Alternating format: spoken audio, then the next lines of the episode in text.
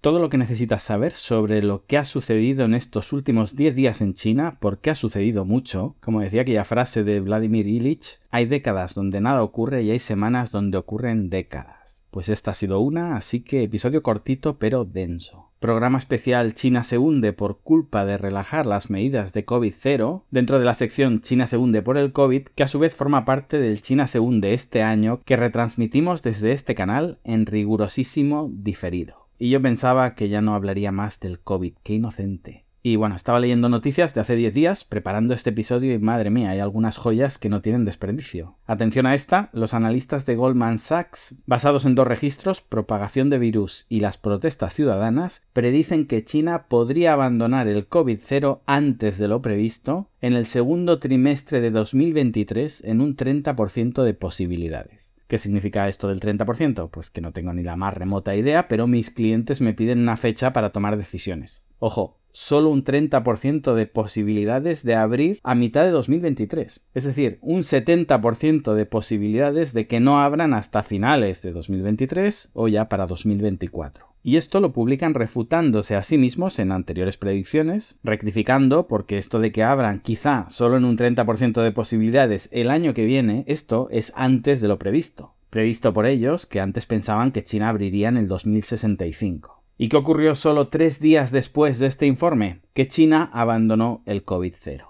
Tres días después de decir que al menos tardarían seis meses en el mejor de los casos. Es decir, en días, haciendo un cálculo matemático, podríamos decir que su predicción del 30% en la que no confían ha fallado por un 6.000% de margen. Y en la que de verdad confían, el otro 70%, entiendo que es la que de verdad confían, la han errado por un 13.000% de margen. Hasta mal. Y todavía hay personas, buenas personas, que confían en esta gente para hacer sus inversiones. Madre mía.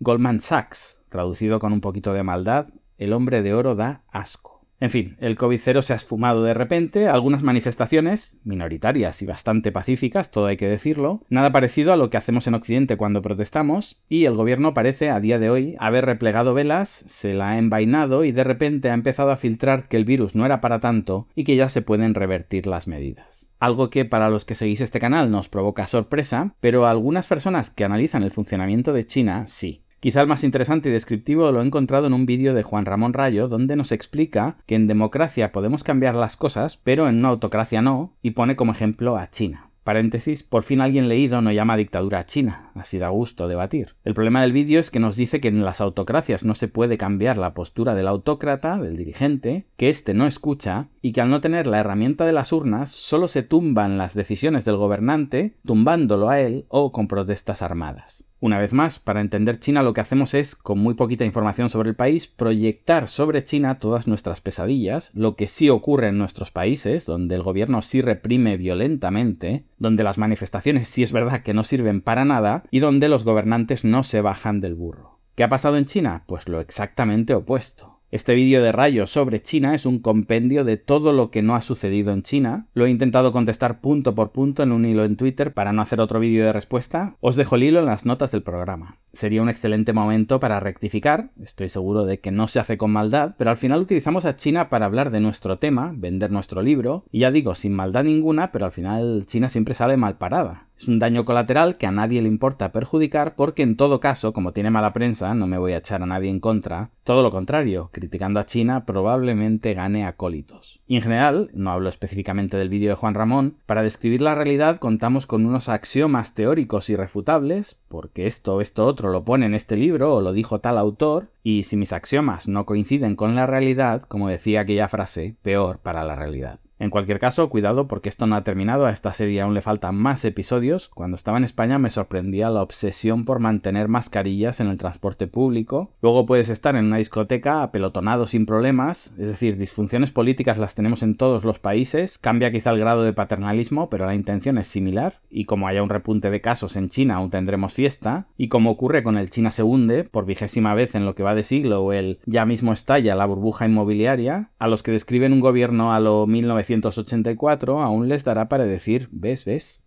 Y bueno, la verdad que este momento, estos 10 días vertiginosos que hemos vivido con manifestaciones, viendo al gobierno chino recular, y que ahora se hunda China por lo exactamente opuesto a la razón por la que se hundía hace 10 días, me sirve para alimentar ese maravilloso término del que os hablo a menudo, la sinofrenia. Esa esquizofrenia hacia los chinos donde de manera simultánea nos transmiten que por un lado China está a punto de dominar el mundo y debemos pararles los pies y por otro que China es un desastre que va a implosionar porque está lleno de burbujas y que es un país cómico. Esta sinofrenia nos ha dado para ver dos portadas antagónicas en cuestión de horas, una sobre el presidente chino mostrándolo como el hombre más poderoso desde Mao, hablándonos de poder absoluto, y otra simultáneamente explicándonos el mayor momento de debilidad de Xi Jinping. Y podríamos perdernos durante horas analizando la prensa de estos días, pero dejadme que os traiga otra de mis favoritas de esta semana. The Guardian nos cuenta, por un lado, cuando China todavía seguía sus medidas de COVID-0, que esto no puede seguir así, que hay que abrir sí o sí, que son restricciones inaceptables y que se está provocando un daño severo en la economía, y por otro, solo cuatro días después, cuando China rectifica y abre, atentos, titula The Guardian, miedos en China ante una ola de muertes por culpa de haber abandonado la política de COVID-0. ¿No es maravillosa nuestra prensa? Y en esta preocupación constante que tenemos por China, deseando que todo le vaya bien, Financial Times se hace eco de un modelo que ha predicho que China sufrirá un millón de muertes en una ola de infecciones sin precedentes. La verdad es que da miedo. Yo de COVID no entiendo, quizá tengan razón, pero fijaos de nuevo, hemos pasado de una horrible tragedia por culpa del COVID-0 a la horrible tragedia de la apertura.